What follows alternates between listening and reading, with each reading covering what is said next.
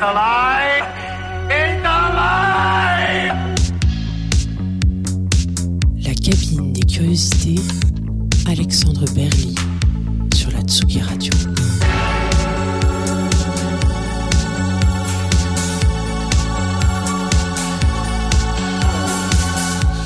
Bonjour et bienvenue dans ce nouvel épisode de la cabine des curiosités sur Tsugi Radio, l'émission qui pousse la porte du studio des artistes et qui s'invite pour les écouter et regarder composer. J'ai le plaisir de recevoir aujourd'hui le musicien et producteur Jean-Sylvain Le Gouic et ensemble nous allons remonter le fil de sa carrière et revenir avec lui sur les coulisses de la production de ses disques comme sur son approche de la création. Bonjour Jean-Sylvain Le Gouic. Salut Alexandre. Bah, merci d'avoir répondu présent et d'avoir enfin, d'avoir accepté notre invitation. Je vais rappeler quelques dates de ton parcours pour les auditeurs et auditrices qui ne te connaîtraient pas encore. tu, euh, tu, euh, tu, apparais sur la cartographie de la musique en France en 2011 avec le single We Are Young qui était paru sur Kitsune Music et qui a donné, pardon, qui a amené deux ans plus tard euh, le premier album de Juvénile self-title, enfin donc du même titre sur le label AZ petit, petit saut de 4 ans avec le deuxième album de Juvenile Without Warning qui est paru sur Capitol et Paradis, ton, ta propre structure. Ouais. Entre 2016 et 2020, tu, tu, tu as collaboré à plusieurs reprises avec Yuxek. Tu as, également tourné avec lui en live euh, sur, euh, sur, sur, sa, sur sa tournée, la tournée de son troisième album, il me semble, du deuxième. C'est sur la tournée de Nous Horizons, donc euh, oui, il me semble que c'est le troisième. Ouais, c'est le troisième en 2017 si je crois, euh, si, je crois, si, je crois mes souvenirs bons. En 2019, tu travailles sur l'album Sergei de Lucien Antunes qui, était, qui est paru sur euh, Cry Baby et Infine, euh, et album pour lequel tu l'accompagneras en live également. En 2020, tu participes au titre Malak Yazari d'Acide Arabe, et en 2021, tu participes à la réalisation de l'EP de Julia Jean-Baptiste, solo sur Kwaidan, et l'album Le Cirque de Conciliation de Léonie Pernet, lui aussi paru sur Cry Baby et, dont, et avec lequel nous allons ouvrir l'émission puisque nous allons écouter le morceau Mon amour, tu bois trop, morceau d'ouverture du dit album.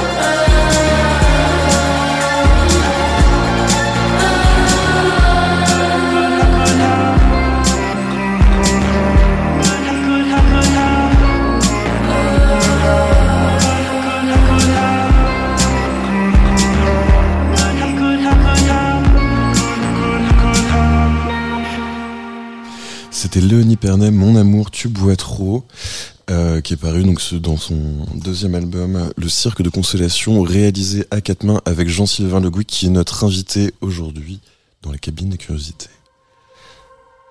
Et euh, donc en fait, on a eu le plaisir de recevoir déjà Léonie euh, dans cette émission. C'est pour, c'est aussi intéressant d'avoir le point de vue de la deuxième paire de mains qui a réalisé l'album. Comment est-ce que ça s'est passé pour toi, en fait, le- tout le travail sur l'album, euh, tout le travail sur l'album de Léonie? Moi, je t'avoue que c'était la première fois qu'on me faisait un peu confiance à cette échelle-là.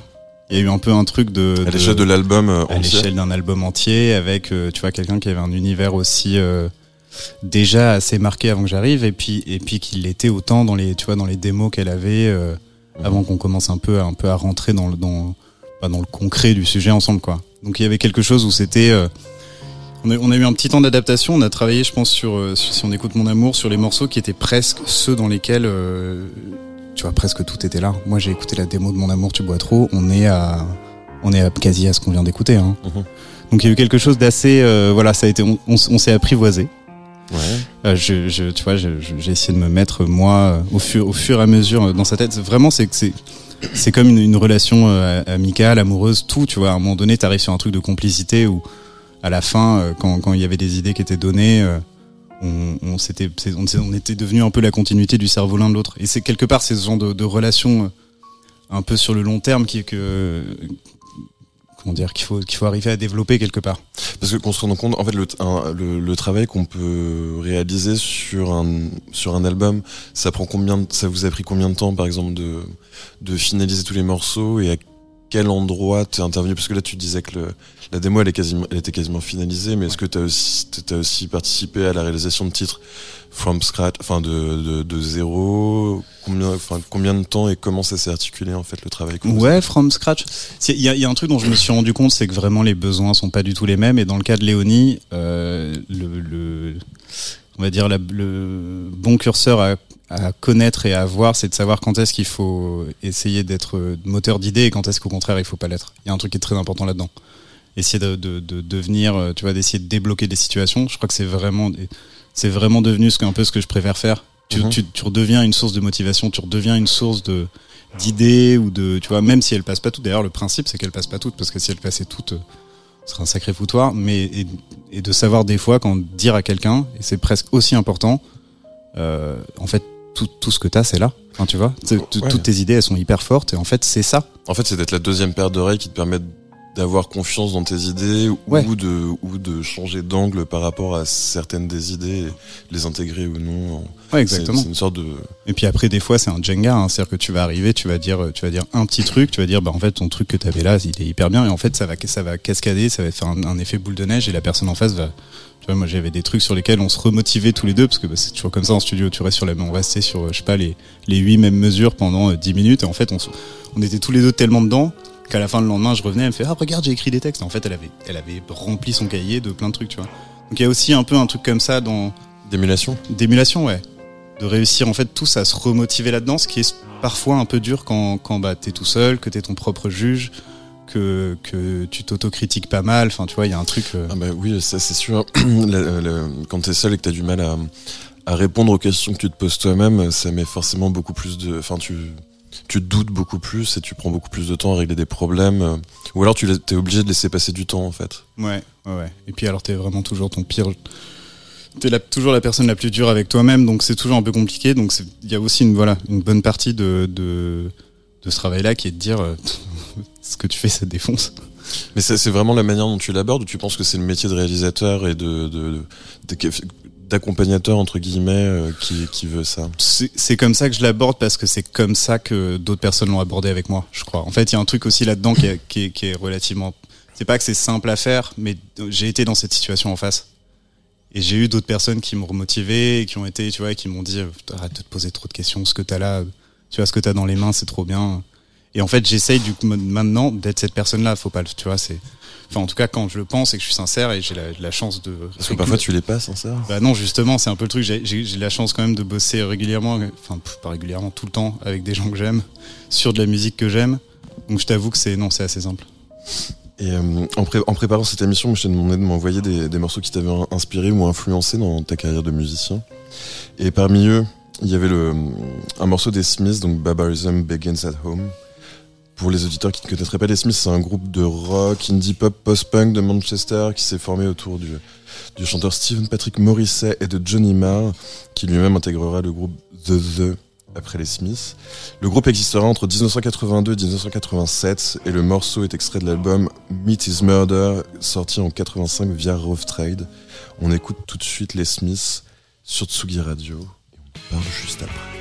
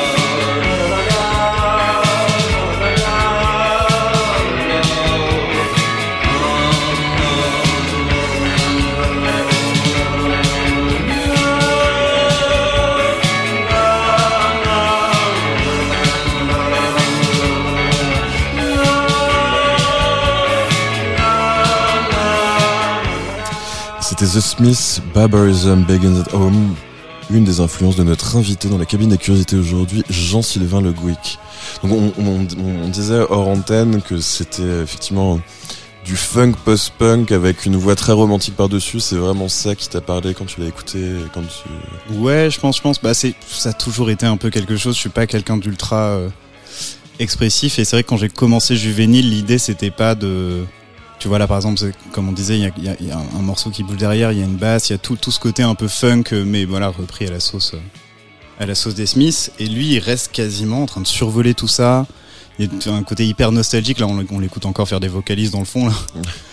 Euh, et ça a toujours été un truc qui me plaît, tu vois. Si tu prends, bon, on parlait de We Are Young, le premier single qu'on a sorti, qui lui était vraiment dans, dans, dans le romantisme mid-tempo assumé. On va l'écouter après, t'inquiète pas. Mais, euh, mais si on prend les morceaux de juvénile qui bougent un peu plus, il y a toujours eu cette volonté-là, ouais. De rester un peu détaché, d'avoir ce, truc- ce truc un peu. Je sais plus qui avait dit, euh, c'est la boule à facettes monochrome, tu vois, mais c'était vrai. Quelque part, c'était vraiment ça. Essayer d'être très dansant et en même temps dans un. D'avoir la voix qui reste au-dessus, euh, comme, un, comme un- une sorte de film. euh, Ouais, c'est ça. Et puis dans un truc un peu où on est, tu vois, c'est pas non plus. Euh, le côté hyper euh, happy euh, tout le temps enfin s'il y, a- s'il y avait pas de nuance c'était pas c'était pas drôle quoi Mais donc c'était en- c'était plutôt une influence musicale et pas trop, par exemple, dans le dans, dans tout ce qui était écriture, euh, arrangement des morceaux, Non. storytelling. euh. Non, non, non. Après, il y, a des- il y, a, il y a des sons de gratte chez les Smiths quand même qui ont été, voilà, qui sont, qui sont partis du- d'une époque qu'on a aussi référencée hein, dans Juvénile. Tu vois, quand tu prends tous les guitares très clean, chorus qu'on entend, ouais. Mais après, si, si, si, un peu, dans l'écriture des mélodies, l'écriture des textes, non. Mais ouais, ouais, l'écriture des mélodies, Maurice il a un truc, en tout cas, cet album-là, It is Murder, qui vraiment m'a touché, qui était euh, en rotation lourde chez moi et que, j'adorais. Et le, euh, les Smiths c'est un groupe de Manchester. Dans les années 80, c'était vraiment la période post-punk, les débuts de la new wave. C'est quelque chose plus généralement qui a eu un impact sur toi, une influence sur toi, ou c'est vraiment les Smiths particulièrement? Mais c'est marrant en fait parce que enfin, si on si on va revenir, je sais pas si on va reparler de Young, mais moi je suis arrivé dans la musique électronique et la new wave et on m'a collé des références que que, que oui j'écoutais tu vois mais qui étaient pas les qui étaient- qui ont jamais trop été les miennes. Je suis arrivé là-dedans un peu en mode très très naïf. Vraiment j'ai mis des sons qui me parlaient un peu. Je pense que We Are Young j'ai découvert les synthés en écrivant ce morceau tu vois. Il y avait un truc hop ça, ressemble à une basse que j'aime bien. Enfin il y, y a eu un côté très très naïf et très peu calculé dans toutes les productions que j'ai faites sur sur euh, bah, le premier EP dont Young faisait partie et puis euh, et puis la suite un peu. Donc finalement derrière c'est presque un peu après avoir fait We Are Young que je suis allé réécouter New Order et que j'ai fait ah oui d'accord ok je comprends le ouais ouais Donc en fait, oui, c'était un chemin de piste finalement a posteriori euh, versus l'outil de production que tu avais entre les mains et qui t'a permis de oui qui c'est t'a- ça qui t'a permis de construire tes premiers morceaux. et qui est de- et du- qui est du coup presque devenu après euh, plus le faire en conscience tu vois Ouais. Et, et finalement, ce qui est bizarre, parce qu'une fois que tu le fais en conscience, tu, tu, tu vois un peu tous les trucs euh, au- autour desquels tu navigues quand tu fais de la musique, et donc tu as tous ces noms-là, tu sais, qui, qui te popent un peu dans la tête. Et, euh, et, et à ce moment, je- je- presque, presque à ce moment-là, euh, en ayant perdu un peu la naïveté de faire oh j'aime bien ce son de synthé, je vais le mettre. Il y a un truc qui est Oui, tu pensais à la- situation dans l'histoire de la musique, euh, où telle ça. référence à tel morceau. où tu te places, qu'est-ce que tu références, tout ça, ce qui est très bien aussi. Hein. Mais tu te souviens un peu de ce que ça faisait d'écrire un morceau sans avoir justement un peu cette pression du passé, et cette, cette pression de la réf... Enfin, parce que t'as toujours ce truc de tel artiste ou tel groupe a fait, ce morceau avec ce son de synthé ou avec cette machine. Ou, et tu te souviens un peu de ce que ça faisait de, faire un morceau justement sans avoir aucune connaissance ou aucune. euh, Ouais, ça fait que ça fait que j'ai commencé. Euh, en tout cas, si on parle de We Are Young, moi, c'est vraiment le souvenir le, qui, me- reste le plus, c'est que c'est que j'ai commencé un soir euh, avec des logiciels gratuits de synthé. À l'époque, j'ai vraiment j'ai regardé les presets, je les ai bougés, j'ai commencé à écrire un- une petite tourne qui me plaisait. J'avais un orgue Antonelli à l'époque qui avait, tu sais, les, des presets de des autocordes, c'est-à-dire que tu mets Ah. un preset disco et ensuite ça se met à faire tin tin Ouais, ouais. tin tin tin tin tin qui est le premier synthé qu'on entend dans We Are Young. Et, euh, et j'aimais bien la tourne. Et j'ai écrit, j'avais un micro sous la main. J'ai, je crois que j'ai fini à 5 heures du matin. J'avais un titre euh, beaucoup trop long parce qu'il faisait 5 minutes 30. Mais c'est euh, normal. hein. mais il y a une version d'ailleurs qui existe de- des 5 minutes 30 de ce morceau qui est pas très très trouvable de We Are Young. Mais, euh, mais voilà, c'était comme ça. Il y a eu un truc hyper hyper naïf. Si t'écoutes un peu d'ailleurs le, reste qu'il y avait sur ce premier EP qu'on a sorti avant de le sortir chez Kitsune, euh, c'était très naïf. Mais non, mais c'est intéressant parce que c'est vrai que tu vois, on parlait de frein ou de doute tout à l'heure quand on parlait du travail avec Léonie. Mais c'est vrai que de, faire de la musique et d'avoir euh, bah, toujours en tête les références de groupes que tu as par le passé, ça peut être un frein aussi parce que t'as pas forcément envie de faire la même chose. Et, euh, et du coup, ça, ça t'amène à, à remettre, à remettre en question en fait euh, le- les lignes mélodiques ou les harmoniques que t'as générées. ou Ouais, totalement. Alors qu'en fait, en soi, ce sera, ce sera jamais la même chose Non, non, bien et que et que et que voilà. Quoi enfin, en l'occurrence, si on parle de ce morceau-là, moi, tout le monde derrière m'a mis des m'a collé des Roxy Music ou des New Order ou des trucs comme ça dedans et j'ai dit ouais. Dans les, dans, dans les autres influences que tu m'as envoyées, il y a le morceau Someone Great de LCD Sound System qui est euh, euh, sorti sur l'album Sound of Silver en, en 2007. LCD Sound System, c'était le projet solo de James Murphy, mais qui a été très vite rejoint par euh, de nombreux euh, musiciens et membres tels que Al Doyle, qui était guitariste pour Hot Chip, Nancy Wang, Tyler Pope, Pat Mahoney à la batterie, ou encore Gavin Renner Rossum au synthé. Euh, James Murphy, c'était c'était euh, aussi l'homme derrière le label new-yorkais DFA Records, qui a sorti notamment Chick Chick Chick, il me semble, euh, Cyclops, donc c'était Maurice Fulton, enfin plein, pléthore d'artistes. Euh, on va écouter donc tout de suite le, le, le morceau Someone Great sur Tsugi Radio et on en parle juste après.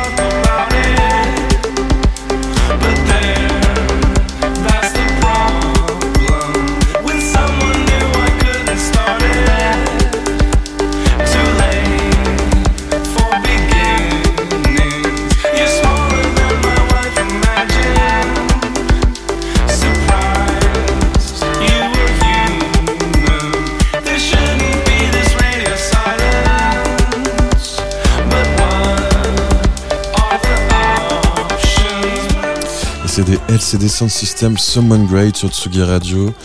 Autre influence de notre invité Jean-Sylvain Le Gouic dans la cabine des curiosités. Donc on en, parlait hors antenne, euh, tu te rends compte que ça t'a plus influencé que ce que tu pensais? Oui, alors à la base j'aurais pu mettre n'importe lequel des titres d'LCD, mais euh, de, fin, de ces deux premiers albums, hein, surtout, euh, j'ai énormément écouté. Et en fait, à la réécoute, je me rends compte qu'il y a pas mal de trucs de production que j'ai récupéré, ce petit arpège euh, toucou, toucou, toucou, de fin qui est aussi devenu un gimmick, euh, un gimmick assez présent chez moi, enfin chez Juvénile en tout cas énormément. Mais aussi un peu le, enfin, le- le- les couleurs de synthé, euh, Ah bah oui. les rythmiques. euh. Ah bah oui, oui, oui, clairement. Non, non, mais de toute façon, eux. euh, tout- oui, oui, non, c'est- c'est c'est- c'est assez fou. J'ai grandi avec ce groupe-là. Ça a aussi été un. Moi, pour moi, ce sera toujours le meilleur exemple de comment mélanger, euh, mélanger du vrai et de l'électronique. Euh, tu vois, dans, dans un Du format. vrai- de l'organique, tu veux dire De, oui, de, de, une vraie- tu vois, de la vraie drum, euh, des percussions, euh, de l'électronique, euh, tout dans un, un, un truc qui est hyper cohérent, qui est hyper cohérent en live et qui, est, qui m'a toujours, euh, ouais, qui m'a toujours, qui m'a toujours parlé. Ça a toujours été, ça a toujours été en, en plus en termes de production, on est sur, sur je trouve un, un, un- un truc qui me parle, qui me, qui me parle vraiment. Bah, c'est le, le côté le son de New York, euh, le, mélange entre disco, rock, euh, effectivement le, côté batterie disco, enfin très très organique, euh, les synthés par dessus, même les boîtes à rythme, tout ça, enfin tout, tout ce comment dire toute la, enfin tout, enfin la, la somme de tout ce qui peut exister finalement en, en instruments modernes. Ouais, c'est ça. Et puis même, euh, même de temps en temps, tu vois, quand on s'est inspiré pour des, pour des, pour des arrangements live de nos titres, il y a d'autres titres de, LCD Sound System là qu'on a, qu'on n'a pas écouté, qui sont sur le même album. Il y a Movement, euh, tu vois, qui est vraiment pour le coup plus rough sur le son de drum. Là, là, tout est assez travaillé, tout est assez un peu au cordeau, les batteries sont sèches et tout. Et si t'écoutes Movement, euh, c'est du, la, la batterie, c'est une grosse room. L'ambiance du titre est beaucoup plus rock. Il y avait un côté chez Juvenile qui était, qui était beaucoup plus rock en live que que sur les disques et qui était un truc qui vraiment nous est venu de de, de voir ce que ces gars-là faisaient. Donc ouais, ouais, c'était grosse, grosse influence. Mais c'est aussi parce que James Murphy il était ingé son au début et c'est plus c'est son c'est son approche de l'ingénierie du son aussi qui t'a parlé dans LCD où, où c'est purement la composition des morceaux et les choix de, de les choix d'arrangement. Ouais, c'est un peu tout. C'est un peu paf. Oui, oui, clairement. euh, clairement, quand j'ai commencé un peu à m'intéresser aux prises de son, à quelle synthé ils utilisaient, il y avait un super article de. Quand Todd Terry avait un blog qui, qui, n'a- Nerd. ouais, qui malheureusement n'a eu que trois articles dessus, un sur Emperor Machine et Ouais, un sur, ouais, il y euh, en avait un sur Andrew Meckham. sur, euh, sur James Murphy. Je me rappelle, c'était un billet que j'avais lu et relu et re-relu, tu vois, où j'allais voir, il parlait des machines qu'il utilisait, de même de ses techniques d'enregistrement. Je sais plus, il y avait, même quand tu vois les images de leur, de leur salle de batterie qui était vraiment une dead room, euh, c'est-à-dire vraiment toute petite, très sèche, euh, avec des tapis de souris sur les tomes pour que vraiment tout se fasse. euh, pouf. Des espèces de sons hyper secs. Et, j'ai essayé un peu de refaire ça, euh, même euh, chez moi, quand, quand j'ai enfin eu un studio euh, pour, pour refaire ben, ce qui est devenu le premier album et puis pas mal des prises du second aussi. Mais parce que du coup le la, richesse de, LCD et de la, naïveté que tu avais et que dont tu parlais juste avant, c'est quelque chose qui t'a amené à expérimenter beaucoup tout seul, à, essayer des trucs qui te semblaient intéressants euh, sans savoir s'ils avaient été déjà fait avant. ou- Ouais, énormément. Et puis je pense aussi quelque quelque part c'est le c'est c'est aussi ça. hein. C'est en commençant à réaliser ou en tout cas à pré-réaliser tes propres disques que ça te met un peu un pied euh, un pied à l'étrier à vouloir un peu toujours tout faire. Je suis au- je suis presque autant intéressé sur euh, sur comment écrire un morceau que comment l'enregistrer et le faire sonner. Ce sera toujours le cas. Oui, bah, ap- après les, les deux sont liés finalement. Ouais, les deux sont bah, sauf si vraiment t'es dans un t'es dans un tu vois une démarche de songwriter. euh, Oui, oui, oui, que t'écris des morceaux, mais, mais oui, oui, de toute façon, sur la plupart des gens que, avec qui je travaille on, sont au- aussi intéressés par euh, le fond, que la forme, que le texte, que où est-ce que ça se place, euh, que tu vois. Oui, parce que il y a, il y a l'idée d'origine euh, du morceau et après la translation ou le, enfin, de- comment dire, le, le, le fait de l'amener vers tel ou tel territoire musical, tel ou tel style. euh, Ouais. Tu peux, enfin, parce que fondamentalement une chanson, euh, si on parle de variété, on peut la décliner dans tous les styles différents. Oui, euh, oui, la oui. chanson, la, la chanson, elle pourrait exister. Non, c'est vrai que si, c'est vrai que si on parle de juvénile ou d'ailleurs de, de- de beaucoup d'actes, euh, on va dire électroniques au sens large, parce que je vais mettre juvénile dans un acte électronique au sens large. euh, Il y, a toujours- il y aura toujours ce- cette recherche-là. Enfin, tu vois, on- on- la plupart des gens qui sont dans, dans, dans notre milieu, ça reste des nerds de matos, ça reste des nerds de- d'enregistrement. Ça reste des nerds de micro, ça reste des. Et alors. Des nerds. Ouais, et puis si, et si tu commences à diguer un peu et que tu commences à parler avec des batteurs et des bassistes et tout ça, bah là tu te rends compte qu'en fait, dans chaque, chaque, tu vois, chaque endroit, c'est un. Il y a des couches et des couches d'informations à retenir. Donc, pour revenir sur, sur ouais, pour comment LCD m'a m'a inspiré, ouais, ouais, ça m'a fait passer euh, beaucoup trop de temps à essayer d'accorder et de micer des batteries, ouais. Bon, on va- justement, il est venu le moment de revenir à tes, à tes débuts, puisqu'on en parle depuis, de- depuis, euh, depuis le début de l'émission de We Are Young, était vraiment le, le, le, le- morceau avec lequel tu as émergé. Donc d'abord en 2011 sur, via Kitsune Music, et qui sera en- ensuite repris en 2013 sur l'album euh, titré lui-même Juvénile, qui est sorti sur AZ. Donc la musique, comme on l'a dit, très orientée électropop, où tu as enregistré quasiment tous les, tous les instruments. Et déjà, tu en mixes une partie aux côtés d'Olivier Bastide et Duke Sack. Euh, donc on écoute tout de suite le, le single et on en parle juste après.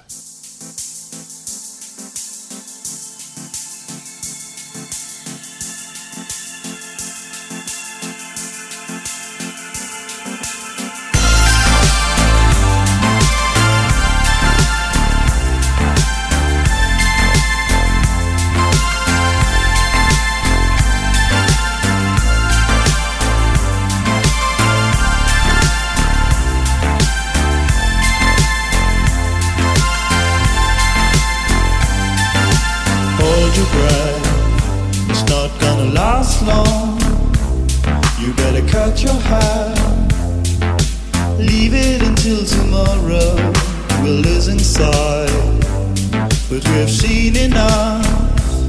You better come with us. This place has nothing to offer. We are young, we're just gonna mess it up. Let us play. Let us play like David said. We are young. We're just gonna mess it up. Let us play. Play like David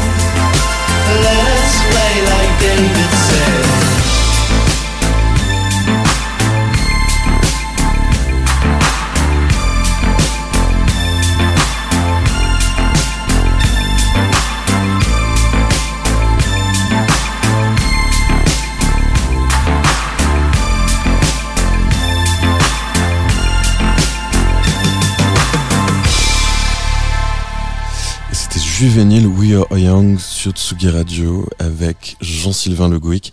Donc We Are Young, on le disait, premier single de ton album qui était déjà sorti en 2011, où tu as tout fait dessus euh, dans ta chambre. Ouais. Et euh, comment est-ce que tu regardes ça aujourd'hui, maintenant que tu accompagnes d'autres artistes à réaliser leurs disques et que du coup il y a une équipe complète autour avec euh, des musiciens, des studios. Bah, je me dis que c'est pas si mal. Hein. Euh, en fait, vraiment, bah, c'est le, c'est comme d'habitude, hein, c'est le, manque euh, que si t'as euh, la bonne idée et puis le bon, euh, tu vois, le bon, euh, le bon mood à un certain moment, finalement, le, le matériel ne veut rien dire. Je t'ai montré Ouais, la photo du sûr. synthé avec lequel je l'ai fait. C'était un synthé gratuit qui s'appelait le Noisemaker de Tal il y a 10 ans. Et c'est la basse, le lead, tout. Le, le, le seul synthé polyphonique qu'il y a là-dessus, c'est mon orgue Antonelli, qui est un, je te dis, un orgue de brocante qui, euh, je, je- je crois qu'il a fini chez, chez mon pote Pierre, lui. Pierre, euh, qui faisait partie de Juvenile Pierre, euh, avec qui, en live. ouais, qui était du coup mon coloc euh, à l'époque de l'écriture de We Are Young. Et, euh, et ouais, bah, à, la fin, à la, fin, l'idée, euh, l'idée, c'est le, plus important. Ouais, non, bien sûr. Mais euh, après, c'est c'est vrai qu'il y a certaines idées qui, qui, qui peuvent, qui, qui existent euh, d'elles-mêmes et d'autres idées qui existent grâce aux instruments qui permettent de les traduire. euh. Oui. Oui, oui, c'est-à-dire que si je, je suis pas sûr que si j'avais eu plus de moyens, le morceau aurait été euh, mieux. Ouais, ouais. C'était c'était- c'était ouais, un peu ça l'idée. Celui-là, ouais, c'est ça. Celui-là, en tout cas, la, la tourne ne, ne, ne, ne fonctionnait pas forcément sur. euh, Voilà. Et euh, comment ça s'est. donc, c'était ton tout premier morceau, tu disais aborder la musique de manière naïve. Comment ça s'est passé la rencontre avec Kitsune euh, Enfin, comment, le, comment ça a décollé euh?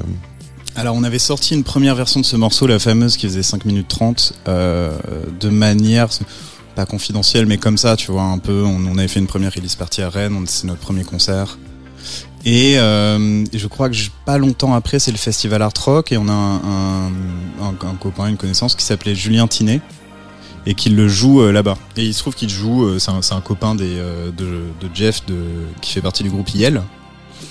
Et, donc, je, crois qu'ils mixent ensemble et Jeff lui dit, c'est quoi, quoi ça, tu vois et, et lui dit, lui dit, bah c'est We Are Young, ça vient de Juvenile, euh, c'est un groupe rennais, tout ça. Et Jeff, on s'était déjà croisé avant. euh, voilà, et enfin bref, et Jeff m'appelle et me dit euh, écoute, euh, flippe pas si t'as euh, Gilda, euh, donc patron de Kitsune Music, qui t'appelle euh, parce que je lui ai filé le morceau et il aime bien. Tu vois, j'y repense pas spécialement. Je reçois un coup de tel de, de Gilda un soir où je suis en plus avec Olivier, donc qui a mixé le titre, et Pierre, et qui me dit euh, écoute, c'est super, est-ce qu'on peut se rencontrer J'aimerais beaucoup sortir le titre. Et bon, bah, voilà, on a explosé. Nous, c'est- nous clairement, c'était. euh, Oui, parce qu'à l'époque, euh, de, enfin, c'est c'est- Kitsune, c'était énorme. euh, Ah mais nous c'était le de toute façon c'était le c'est le truc c'était un peu notre rêve quoi. Mm. Donc euh, donc voilà et tout tout s'est beaucoup accéléré. On a refait une version du titre euh, plus courte parce que vraiment clairement c'était trop long. On a refait une version du titre plus courte. On a on a on a quasiment pas touché au mix et puis le, le titre est sorti. Quelques mois après on, on fait les transmusicales de Rennes euh, avec euh, je- plein de gens qui viennent nous voir et en fait tout a commencé un peu tu vois tout a été kickstarté super vite quoi juste pour un morceau. Mais au moment où on va faire les trans et où donc Jean-Louis, le programmateur des trans, euh, nous dit euh, Ok les gars, c'est bon. Nous on n'a rien, on n'a pas du tout de répertoire, donc on s'est mis, à, on, a eu une grosse période où on, a un peu, voilà, on s'est- mis au charbon. euh. Donc, donc en fait, l'album, l'écriture de l'album, ça a été motivé par le fait d'avoir un slot euh, transmusical offert par Jean-Louis Brossard. Bah, bah, d'avoir, euh, qui, tu vois, Kitsune qui sort un titre, le fait de, que, que la réponse soit plutôt bonne, qu'on arrive, qu'on arrive au transmusical, et puis ouais, ouais, on était, il y avait un truc, où on était un peu porté, tu vois. Il a fallu écrire vite, du coup. Et finalement, pas tant que ça. Finalement, pas tant que ça parce que euh, parce que alors je sais plus quand est-ce qu'on rencontre Yuxek qui du coup produit ce premier album. Mais ça doit être pas longtemps avant ou pas longtemps après, donc on sait déjà qu'on sait déjà qu'on va se mettre sur un album. Euh, on, était quand même assez prolifique. C'était pas si, si enfin moi dans ma tête c'est pas si rapide que ça. Le truc était qui qu'on a dû faire un peu en urgence, ça a été de préparer un set cohérent et bien pour euh, les trans. Mais du coup, avec les morceaux de l'album. Avec une partie des morceaux qui sont restés sur l'album. Mais l'album, il, il a été fait à plusieurs, parce que sur, sur Discog, c'était crédité comme multi-instrumentiste. Enfin, il y a, il y a très peu de crédits de musiciens, hormis un, un batteur qui fait des, qui fait des, des backing vocals aussi. Mais sinon, t'as tout fait, t'as tout fait sur le disque. Ouais, quasi. Je crois que c'était un peu le, c'est un peu le début de l'ère où, où j'étais, euh, je m'enfermais tout seul, je faisais les progrès de drum, je faisais tous les synthés, je faisais les voix, les backing vocals, euh, les guitares. euh, ouais, ouais, j'ai, c'est toujours un peu, c'est presque par, une nécessité de, d'avancer. Il y a eu un truc sur lequel euh, celui-là, ouais, je il n'y a pas eu beaucoup d'intervenants extérieurs, si ce n'est derrière ben, les rencontres avec, euh, tu vois, à chaque fois qu'on allait, euh, qu'on se voyait avec Pierre, parce que Pierre a aussi participé vraiment à l'arrangement, à la production, à la réalisation du disque. Donc il y a eu des trucs sur lesquels on a trouvé des solutions ensemble chez lui. D'accord, parce que je pensais qu'il avait été juste mixeur sur le disque. Non, non, non, bah il, il- vraiment on a fait, on a fait les deux. On est, tu vois, on est passé chez lui, euh, on a passé des moments entiers à triper sur des synthés, à retrouver des choses, à se dire ah peut-être qu'il manque quelque chose à cet endroit-là, tu vois, Mhm. à un peu, un peu tout trouver de temps en temps chez lui à quatre mains, ouais. D'accord. Mais justement, on va faire un, un petit saut euh, en avant et on va, on, on va, on va parler du deuxième album où euh, tu tu enfin, avec le morceau I Can Wait et celui-ci, en fait, tu l'as, tu l'as pas produit avec Yuxek, tu l'as produit avec Joachim, donc Joachim Bouaziz qui est Ouais. l'homme derrière le label Tiger Sushi, mais pas que, il a, il a d'autres projets, Full Cycle avec Alexis Le Tan, euh, un, un autre pseudo qui s'appelle Cray 76 et euh, qui est un producteur de musique électronique, mais aussi mixeur. Le, le, ce disque-là, il a été enregistré entre la France et les États-Unis, puisque Joachim, il avait son, son studio à New York à, cette période-là. Et euh, on va écouter euh, le morceau I Can Wait sur Tsugi Radio et on va voir juste après.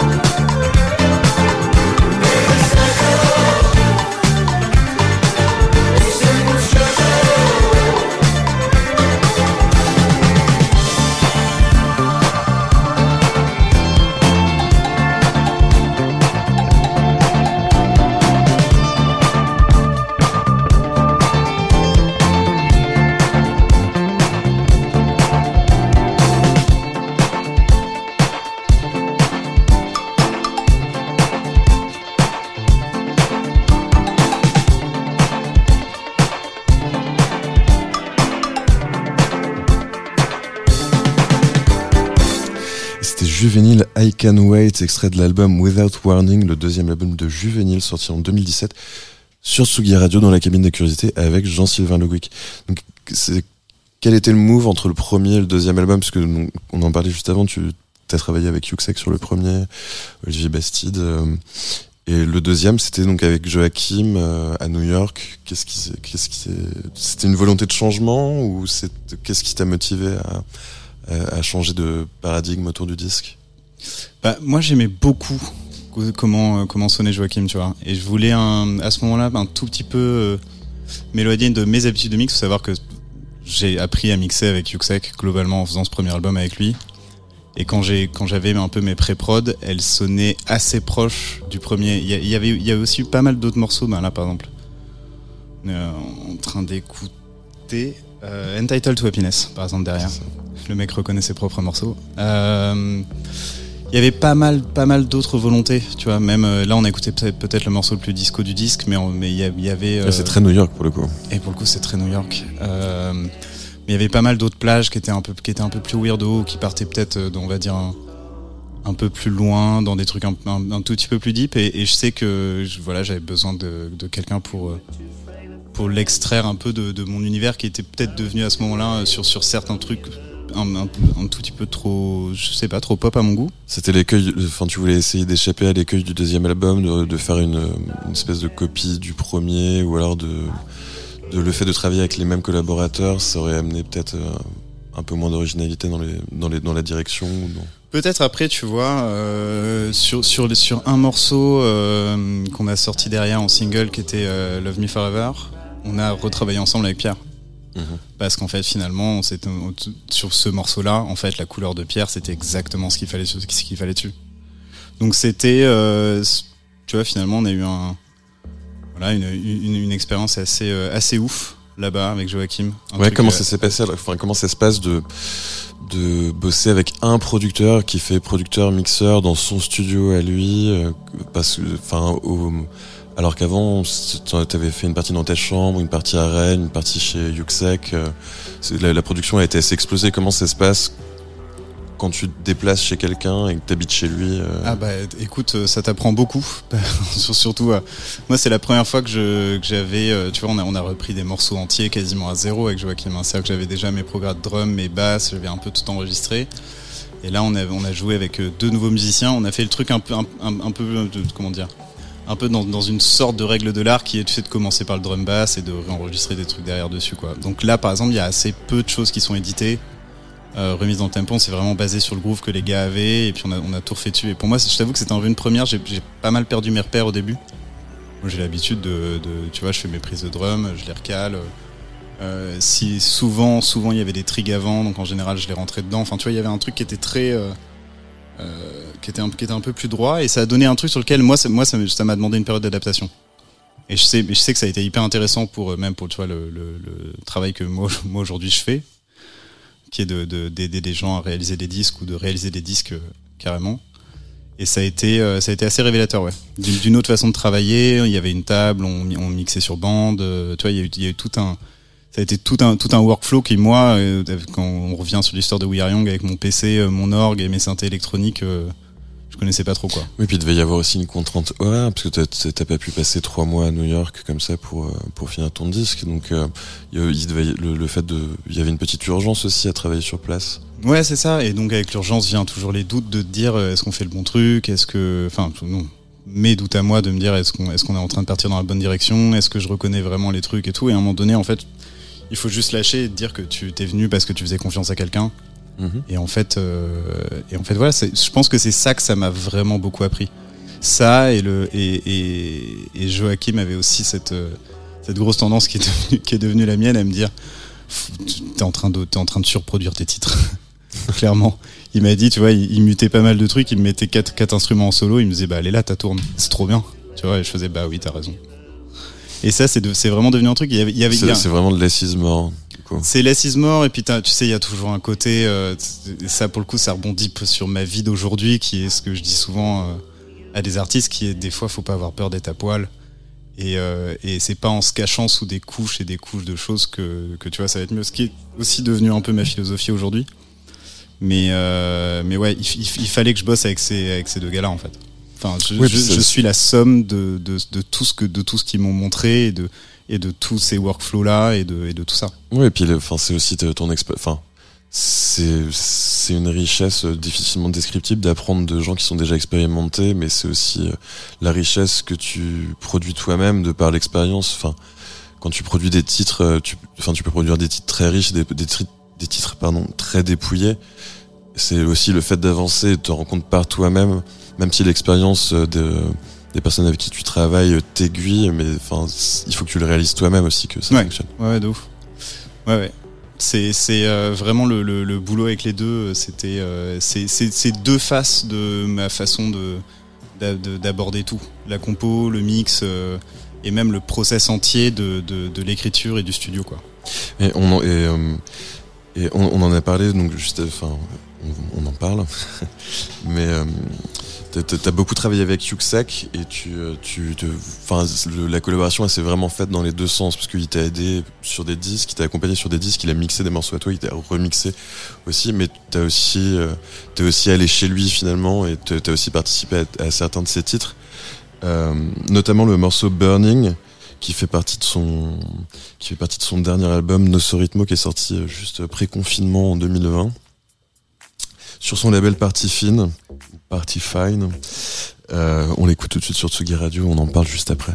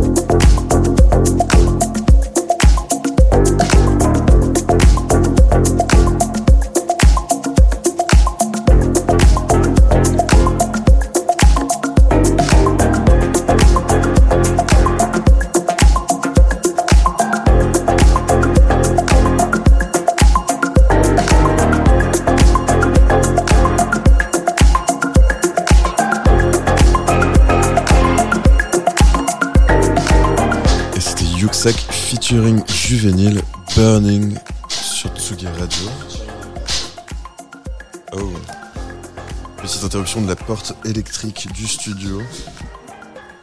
Donc je disais, c'était Yuxek featuring Juvenile Burning, extrait de l'album Nosso Ritmo paru en 2020 sur Partie Fine. Euh, comment ça s'est passé? Parce que là, t'es en, featuring vocal exclusivement sur le titre ou tu as, tu as participé à l'écriture de la musique également? Burning. Alors, il faut savoir que souvent avec Pierre, comme on, on se voit, euh, on, se voit souvent et on fait souvent ce genre de jam ou de titre euh, quand je dois prendre mon train. C'est régulièrement arrivé qu'on est deux heures devant nous et donc faut un peu mettre les premières idées sur le, tu vois, enregistrer tout ce qu'on peut avant que je m'en aille. Je sais, je sais plus si c'est le cas de Burning ou si c'est le cas de Party Fine ou si c'est le cas des deux. Mais euh, Party Fine, c'est un autre titre qu'on a fait ensemble, du coup. Euh, et là, je crois que c'est juste, il a, on avait un truc qui traînait, donc les, les petits pianos, tous les accords qu'on entend, le tin, tin, tin, tin, tin. il me semble vraiment que ce morceau-là, dans mon souvenir, on l'a fait assez rapidement. Je lui ai envoyé les voix derrière, mais c'était euh, Pierre. Ça fait ça fait longtemps, ben, ça fait depuis euh, depuis le premier album euh, de Juvénile qu'il a qu'il a mixé et produit qu'on qu'on se revoit euh, assez régulièrement et qu'on a refait pas mal de musique ensemble. Euh, tu vois, même sur Nous Horizon, l'album dont on parlait avant. euh, L'album Euh, de 2017. L'album de 2017 sur lequel euh, sur lequel on, on, on a joué euh, ensemble. Euh, je sais qu'il y a, y a des tu vois des fois où c'était même pour rien. hein. Sur euh, sur euh, Break My Heart, je me rappelle qu'il galérait un tout petit peu avec des accords du refrain. Il était, je, tu vois, j'en- on est allé au piano, on, on a on a trouvé des trucs tous les deux. Il m'a dit ah ça j'aime pas trop, je trouvais un autre truc. On, est, on a souvent eu des, des, des, petits moments je de, de, de ouais ouais tu vois, on- je suis là dans le studio, on s'aime bien, euh, vas-y on, branche- Oui, oui. on branche le piano, on branche une basse et puis euh, et c'est arrivé qu'il garde, c'est arrivé qu'il garde pas, c'est arrivé des fois que j'enregistre trois bouts de choses et qu'il me, qu'il me renvoie et fait regarde j'ai fait un morceau avec ça, ça te plaît? J'ai dit bah ouais grave. Euh, je crois qu'il y avait, je trousse, il me semble que ça vient d'une, mais non, c'est même ça, ça vient d'une chute du premier album, d'une démo qu'on n'avait pas utilisée. Et, euh, et il avait les voix sur son ordinateur, il a fait, oh, c'est dommage, c'est bien quand même. Et du coup, il a fait un morceau avec, il m'a dit, regarde, j'ai fait ça avec une flûte. J'ai dit, vas-y, c'est trop bien, je viens chez toi et on en fait un morceau. Et justement sur le sur ce morceau, donc c'est ta voix. Comment ça se passe? En fait, tu tu as plus tendance à commencer avec l'écriture des voix et des, euh, des mélodies de voix, ou t'as plus que- tendance à commencer avec des instruments, des instrumentations et, euh, à écrire par dessus Souvent, souvent, ça vient quand même un peu d'un bout de voix et d'un- d'une suite d'accords. Ce qui délimite un peu le tempo et tout, mais, mais en tout cas pour qu'un morceau commence un peu, à, tu vois, que j'ai envie de le réouvrir et que ça, soit un peu excitant de le réécouter, et même pour pouvoir réécouter un truc chez soi, c'est, ça vient quand même d'un, au, au moins il y a un bout de refrain qui est là, quoi. Et que, que tu fasses des morceaux pour toi ou que tu sois en collaboration par exemple avec, euh, avec Yuxek, euh, c'est tout le temps le même, euh, la même méthode que tu appliques Hmm, alors ça dépend, ça dépend. Par exemple pour euh, pour Party Fine, l'objectif était très clair puisqu'on s'est dit il faut qu'on fasse un morceau, euh, C'est l'hymne du label un morceau dans lequel on, on, on- on ne chante que le nom du label. Donc les paroles ont été écrites assez rapidement. Euh, mais euh, non, oui, ouais, ça, ça arrive, ça arrive un peu tout le temps quand, quand tu vois quand on travaille ensemble. Je pense que Burning c'est venu du c'est venu de, de, de ce, ce truc du couplet là qui, qui se répète un peu comme un mantra là je pense que je l'ai je l'ai trouvé assez rapidement ouais. C'est aussi quelque chose que tu demandes aux artistes avec lesquels tu travailles quand tu, quand tu, quand tu les accompagnes dans la réalisation des disques? De, pou- de pouvoir formaliser les morceaux sur lesquels tu travailles euh, de manière simple, c'est-à-dire euh, une harmonie, euh, une voix, une, Mm. une idée vague de tempo?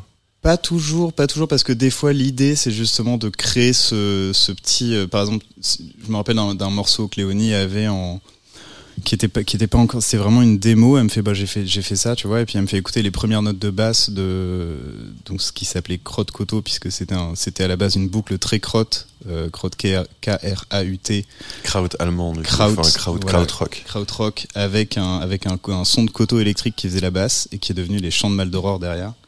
Et je me rappelle qu'il y avait ce bout de truc qui traînait et je lui dis mais attends la tourne elle est trop bien.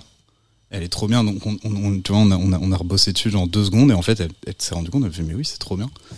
Et, là du coup elle avait un écrin un écrin sur lequel elle a commencé tu vois à chanter. En fait l'idée c'est de créer un peu ce truc qui même quand c'est des des, des des bouts de morceaux avec lesquels tu traînes depuis longtemps tu les vois dans une autre lumière et du coup ça devient excitant il y a un truc faut faut pas perdre un peu tu vois ce- ce- ces, ces petits bouts de moments dans lesquels t'as as des paroles qui te viennent des mélodies qui te viennent parce qu'en fait il faut as- assez rapidement les enregistrer souvent parce qu'en fait c'est souvent ces premiers jets mine de rien sont les meilleurs bah, qui se retrouvent à être, à être dedans et à être presque les meilleures idées que t'as. Et comment ça se passe quand tu, quand tu travailles sur une boucle que t'aimes bien, mais t'arrives pas à la faire fonctionner? Ah bah faut, bah, faut, Non, passer- faut- ouais. Ouais, mais bah, oui, mais à quel moment tu te dis, enfin, ça fonctionnera pas parce que t'as toujours, tu vois, t'as toujours ce truc de doute où tu dis, ça, ça fonctionne dans les deux sens. Tu peux, tu peux aussi, tu peux te dire, c'est vraiment nul, et du coup je ditch et je passe sur un autre projet ou je- j'essaie un autre morceau ou me dire, j'ai quand même, un- j'ai quand même une tendresse ou une certaine affection pour cette boucle et je vais quand même essayer d'en faire quelque chose et je suis sûr que ça peut fonctionner. Alors si, si on parle en tout cas de, de musique chantée, ce qui est tu vois ce qui est le cas là, moi il y a un truc qui est très simple et parce que j'en ai j'en- il y en a eu beaucoup hein, dans les dans ce qui a été jeté dans Juvénile et des, des boucles très cool euh, sur lesquelles j'ai jamais réussi à rien écrire, bah, elles sont pas sorties parce que tu vois elles sont pas assez cool pour être des instrumentaux cool et, et au bout d'un moment t'as beau aimer si ça t'évoque rien, c'est qu'à un moment donné tu vois faut, faut se mettre soi-même dans les meilleures conditions Mm. pour écrire et terminer quelque chose. S'il y a des choses que t'aimes qui, qui, qui te parlent vraiment, mais qui à la fin t'évoquent rien, et c'est, je pense que c'est pareil pour tout le monde, hein, tu vois. euh, Si on parle du, de- du travail chez, euh, chez, alors pas, pas chez Léonie, mais chez Julia par exemple, je sais que moi il y a plein de bouts de trucs qu'on, tu vois, qu'on adore dans ce qu'on a, dans ce qu'on a un peu, euh, dans ce qu'on a essayé de commencer à écrire quand, quand on écrivait l'EP, et puis, puis euh, derrière l'album, euh, sur lesquels, euh, tu vois, je alors là pour le coup c'était moi qui disais regarde c'est trop bien, je me disais bah, mais c'est pas pour moi. Donc si ça t'évoque rien et que et que t'as pas ce petit truc un peu des instants où tu vois tu luttes pas pour écrire parce qu'en fait ça devient un peu naturellement. Bon c'est c'est je pense qu'il faut lâcher l'affaire. Et puis ça veut pas dire que tout ne se que tout se fait euh, tout doit se faire facilement. hein. Il y a des morceaux sur lesquels il faut ça tu vois. Il faut je- s'accrocher. je, je sais que Julia s'est accrochée et que. Mais euh, ouais, ouais. Je pense euh, ce genre de boucle, j'en ai plein l'ordi et, et je pense qu'elles ne verront malheureusement jamais le jour. Avant, avant d'aborder le, ton travail euh, avec Julia Jean-Baptiste, on va, on va écouter un, un remix que tu as fait, donc encore pour Luxac, avec un featuring de Roman Rapak, qui, était, euh, qui faisait partie de Breton avant. Des remixes, t'en as fait quelques-uns au cours de ta carrière. T'en as fait pour Yale, pour East Tropical, pour Stuck in the Sound, pour Naive New Beaters. Là, on écoute donc ta, ta version de ce morceau Live Alone Part 2. Et on parle ensuite euh, du remix par Juvénile sur Tsugi Radio.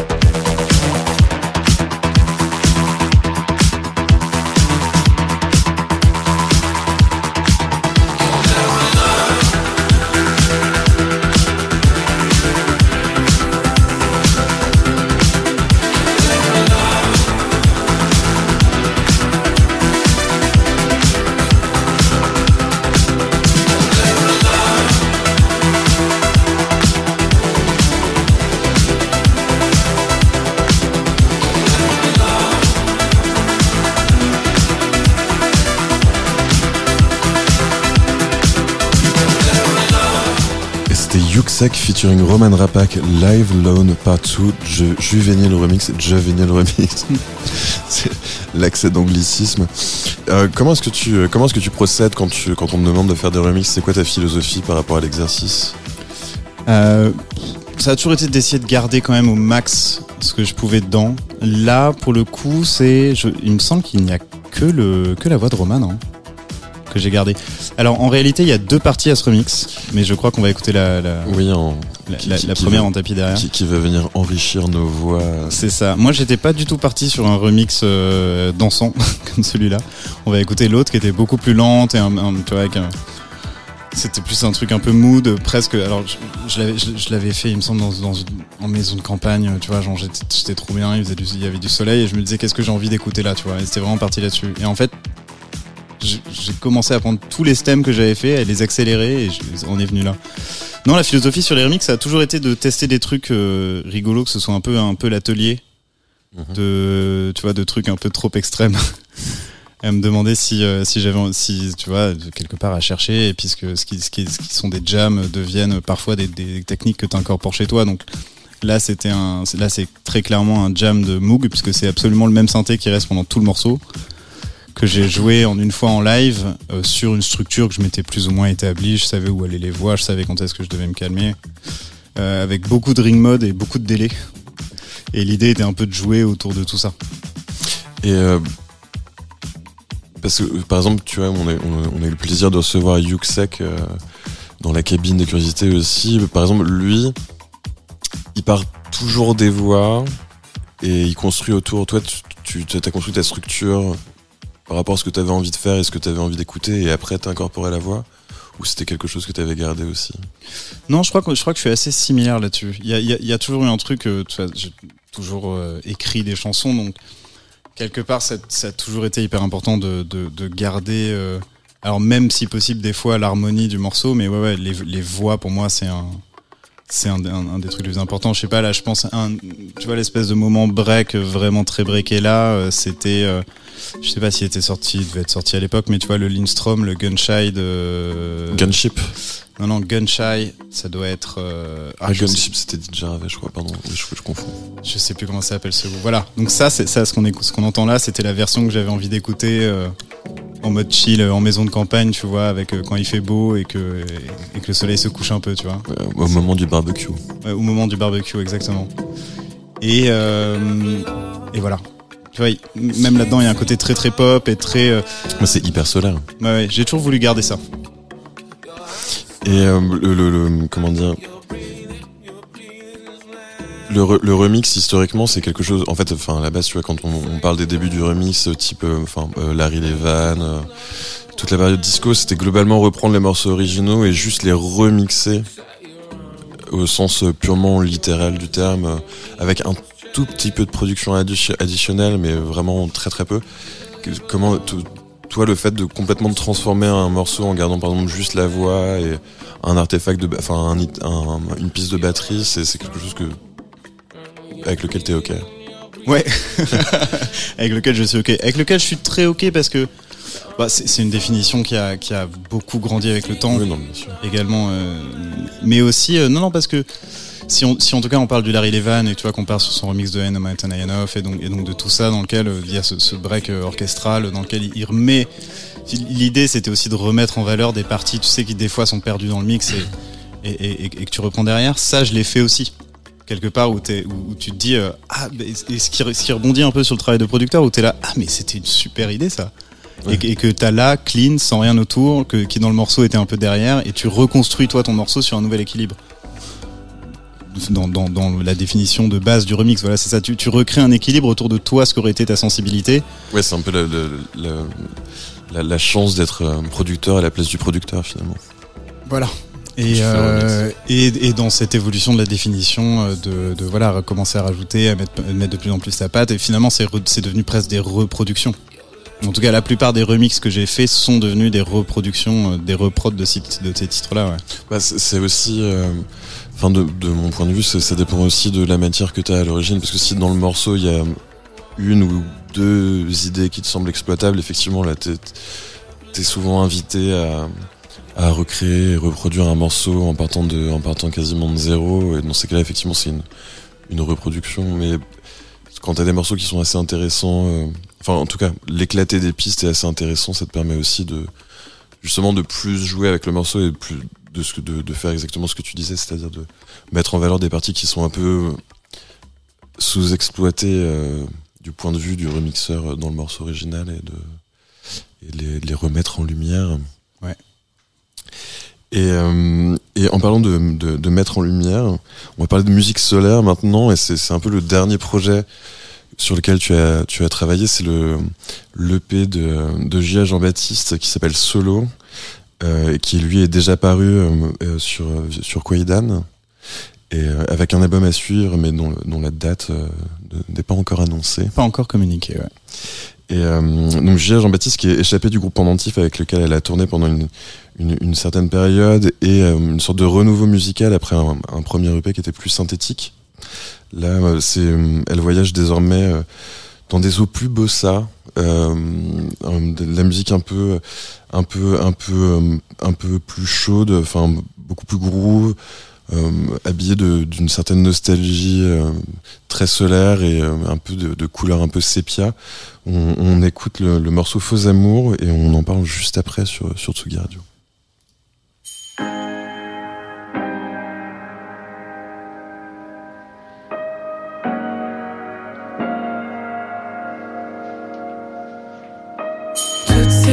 Toutes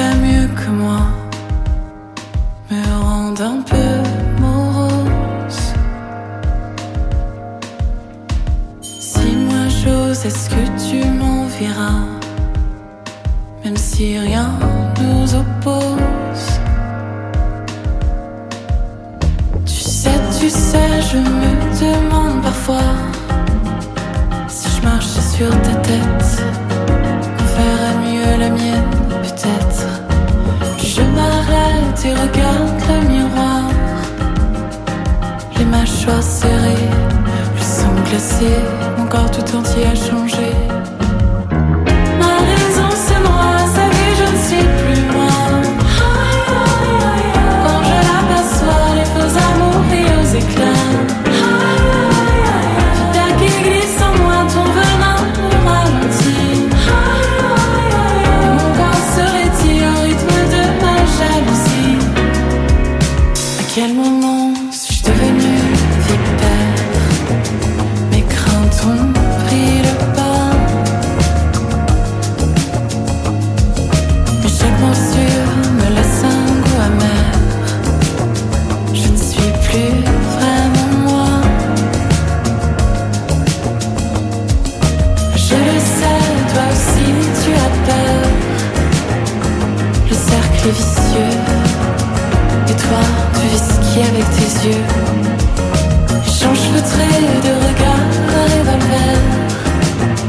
serais sûr comme on peut quand le serpent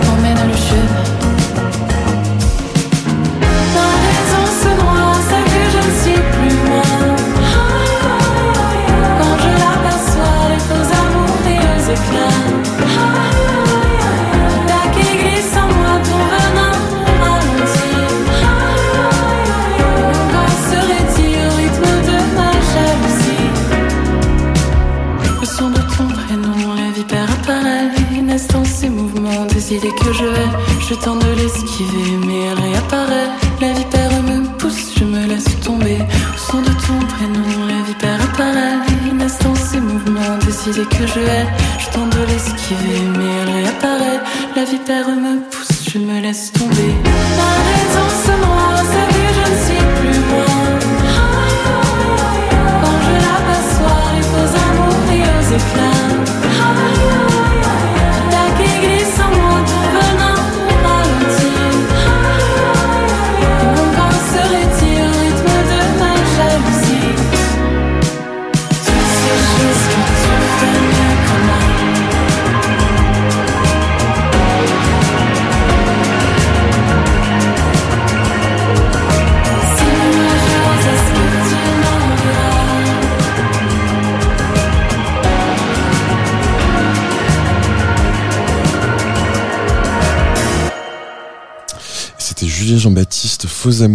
sur Tsugi Radio, avec Jean-Sylvain Le Gouic, dans la cabine des curiosités. Comment ça s'est passé le, travail avec Julia, euh, donc euh, pour, pour, pour l'EP dans un premier temps et la, continuité avec l'album? Est-ce que déjà, travailler, enfin débuter une collaboration pour un EP et, et, euh, et la prolonger pour un album, comment ça, enfin, comment ça se passe pour continuer de développer en fait la relation avec l'artiste et approfondir en fait la direction musicale que vous suivez. Bah, ça rebondit un peu sur ce que je disais tout à l'heure hein, sur le travail avec Léonie, euh, avec, Julia, on a mis euh, pas mal de temps à, se trouver harmoniquement. Euh, on était, on a commencé par écrire un, morceau qui s'appelait Dans le sommeil. Julia avait déjà écrit Faux amours, donc on vient d'écouter. Euh, C'était assez, on, on a- écrit pas mal de titres qui n'ont pas fait le cut. Il y a eu un truc un peu comme ça, et que tu vois le, le temps vraiment qu'on se connaisse, qu'on que j'apprenne à comprendre ce qu'elle aimait, euh, tu vois, d'un point de vue de producteur, quand tu sais qu'un peu, tu peux partir un peu dans toutes les directions, il faut, faut vraiment apprendre à connaître euh, Julia qui joue donc du piano, de la guitare, qui chante, mais qui ne, tu vois, qui par exemple ne joue pas de batterie, Mhm. ne joue pas de basse, a des idées de couleurs qui, dont des fois elle va te parler quand elle va te parler de chaleur, de, tu vois, donc il y a des termes comme ça, il y y, a, beaucoup de choses sur lesquelles il faut, il faut réussir à un peu. Faut, avoir- faut créer un lexique quoi. Ouais, faut créer, voilà, faut créer un, un lexique et un langage commun euh, qui va de, de tout, de, de la couleur de, de, de ta caisse claire, au fait qu'il y ait de la reverb ou pas, que tu sois dans une petite pièce ou une grande. Tu vois, tout, tout- toutes ces choses-là euh, qui, qui, ont un, qui ont un sens émotionnel à chaque fois que tu écoutes un morceau euh, vont pas être expliquées de la même façon euh, par quelqu'un. L'harmonie, c'est pareil. On a, on, a mis, on a mis beaucoup de temps à trouver. Alors, on a énormément. En fait, avant de faire de la musique, on en a énormément écouté. Ouais, parce qu'en plus la, la couleur, c'est vraiment effectivement euh, Amérique du Sud, bossa, enfin c'est beaucoup de, enfin c'est quand même des, des harmonies qui sont très spécifiques. très spécifique et puis qu'il fallait euh, l'idée était aussi pas de faire un tu vois de, de pas de faire un plagiat mais de pas de faire une version euh, euh, un peu édulcorée De, pas faire du bossa washing. non c'était pas ça l'idée mais tu, vois de, de, de ramener ça dans son univers qui est aussi un univers dans lequel euh, il y a autant euh, Zéo Georges et, que euh, Michel Berger, euh, que tu vois France Gall, tout ça. Donc en fait, on a tout écouté. Et moi, c'était en plus une culture que si on, on part du- plutôt du côté français, j'avais pas. Donc finalement, pour réussir à faire à faire de la chanson française avec ces accents-là, moi, il me manquait beaucoup beaucoup de, de, de tu vois d'histoires communes, Le bagage. De, bagages dans, ces choses-là. Donc en fait, avant, on a fait de la musique, mais on en a aussi énormément écouté, que je comprenne un peu d'où ça, d'où ça vient, quelles étaient ses influences, euh, euh, jusqu'au point où euh, on a écrit cette EP. Donc pour l'EP, on a écrit beaucoup. Enfin, je l'ai aidé à écrire, parce que Julia, Julia compose. Hein. Je l'ai aidé à écrire beaucoup de morceaux, dont une, bonne partie n'a pas fait le cut. Mais derrière, derrière pour l'album, on a eu un truc qui était, assez évident.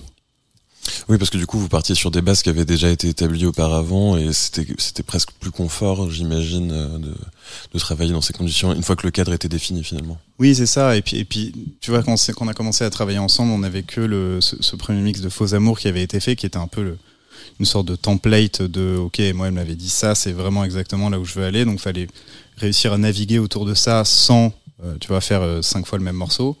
Pour l'album, une fois que tu as, un répertoire qui est un peu plus élargi, euh, t'as- t'as- tu vois, t'as, t'as- t'as des petites, euh, c'est pas des, des petites barrières, mais en tout cas, tu sais ce sur quoi tu peux étendre en Mhm. termes de couleurs, en termes de, en termes de son, en termes de tout. Donc il y a des morceaux qui sont en même temps un peu plus weird euh, sur l'album là, et en même temps des morceaux qui sont beaucoup plus justement inspirés euh, Berger, Gall, Sanson, tout ça, parce que parce que on savait d'où on partait.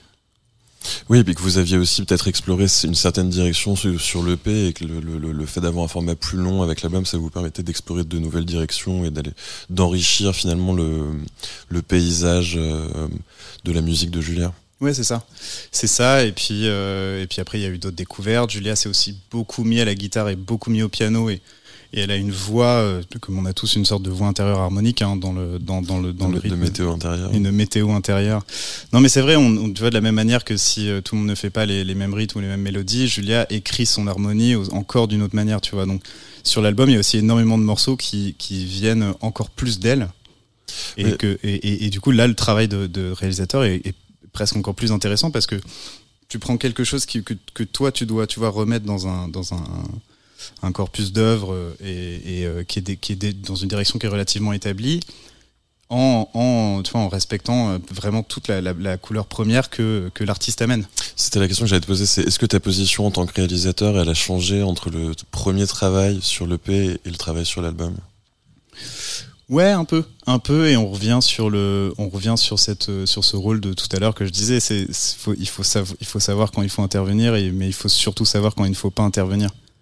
Il y a vraiment quelque chose. Donc, quand tu es avec quelqu'un qui te fait, qui te fait très confiance pour, euh, pour des questions de, de tempo, d'harmonie, un peu de couleur, de tout ça. Là, pour le, pour l'album, on avait une Julia qui était beaucoup plus aguerrie, qui était, euh, tu vois, qui, qui en plus euh, avait passé du temps en studio, avait vu des enregistrements de batterie, avait vu les mix, avait vu tout.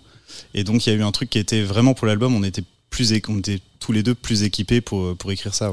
Et tu penses que c'est bien de, de, enfin, de, que l'artiste soit confronté à toutes ces étapes techniques de la, de la, la- du, du façonnage d'un morceau, de, du- des prémices de la démo au mastering. Ça permet, dans, ça permet de, quand tu prolonges le travail avec le, le ou la dite artiste, d'avoir une, une meilleure vision du travail qui est de, du travail qui reste à produire dans la réalisation des titres pour un format plus long tel qu'un album et du coup de mieux étaler, d'avoir plus confiance, moins confiance, de se poser des questions différentes? Ah, de, moi, de toute façon, c'est comme pour cette histoire de lexique. hein, plus la personne en face a des, a, des- armes pour, euh, pour des armes.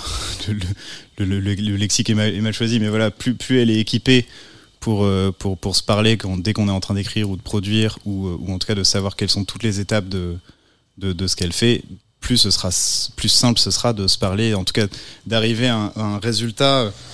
Tu vois, quand Julien a un morceau en tête, ou je parle de Julia, ou, d'autres personnes, hein, quand, elle a un morceau en tête et qu'elle elle a une couleur et qu'elle sait qu'elle doit y arriver, et que moi je suis là à traduire, en fait, je suis, tu sais, je fais un peu le, la, personne qui est en, qui est en LV2, euh, en LV2 dans une langue qu'elle comprend pas très bien. Donc moi, moi, moi, elle me dit quelque chose, tu sais, donc j'essaye de le traduire par des, par des, par des sensations, par des basses, des pianos, euh, un Mhm. tempo, un mood. Elle me dit non, mais c'est pas exactement ça, tu vois, pas. Donc, plus, plus la personne en face est équipée, et donc, on en revient sur, vraiment sur tout le reste, hein, sur les sons de batterie, tu vois, tu parles d'enregistrement et tout ça, euh, euh, elle est, elle est euh, dans- voilà, de, de, de plus en plus présente à, à, tout- à toutes ces étapes, ouais. Mais c'est quelque chose qui est pas forcément c'est quelque chose que tu demandes euh, quand tu commences à travailler avec quelqu'un ou c'est quelque chose que tu enfin j'imagine que ça dépend aussi de la période que tu as pour une collaboration. Si t'as si tu peux si tu peux te permettre de passer deux ou trois mois sur un album mais versus un moment où t'as que deux semaines il faut aussi que la personne elle enfin que vous puissiez travailler ensemble très rapidement. Donc il y a forcément un, un travail euh, euh, à faire avant le début de la session Oui, bah là, là vraiment, c'était exactement le cas. hein. Tu vois, qu'on est, avant de rentrer en studio euh, pour, pour enregistrer l'album de Julia, on avait déjà passé énormément de temps sur les pré-prod ensemble. Donc, on avait aussi beaucoup, euh, beaucoup passé ce temps-là avant. On savait plus ou moins ce qu'on voulait. On savait aussi qu'on voulait laisser énormément de vie à, à- l'enregistrement de cet album et énormément de place aux, gens qui allaient venir enregistrer dessus. Mais une fois que tu rentres dedans, comme tu dis, c'est deux semaines. T'as deux semaines euh, tous les jours euh, à fond avec tout le monde où, où t'écoutes euh, souvent le même morceau euh, batterie basse euh, pendant toute la journée. Mais c'est et le même morceau qui te réveille la nuit quand tu dors voilà exactement. Mais c'est trop chouette. Mais en tout cas, merci beaucoup euh, Jean-Sylvain d'avoir répondu à l'invitation de Tsugi Radio et de nous avoir ouvert la porte de la porte de ton studio. Merci à Antoine Dabrowski pour la, ré- la réalisation de cette émission Et, euh, et bien sûr à vous, public, pour votre écoute et votre soutien. On va faire une petite pause dans la cabine et en même temps c'est l'été, il faut prendre le soleil avant de s'enfermer en studio de nouveau à la rentrée. On se quitte avec un dernier extrait de l'EP de Julien Jean-Baptiste, Soleil Noir, en attendant de se retrouver à la rentrée.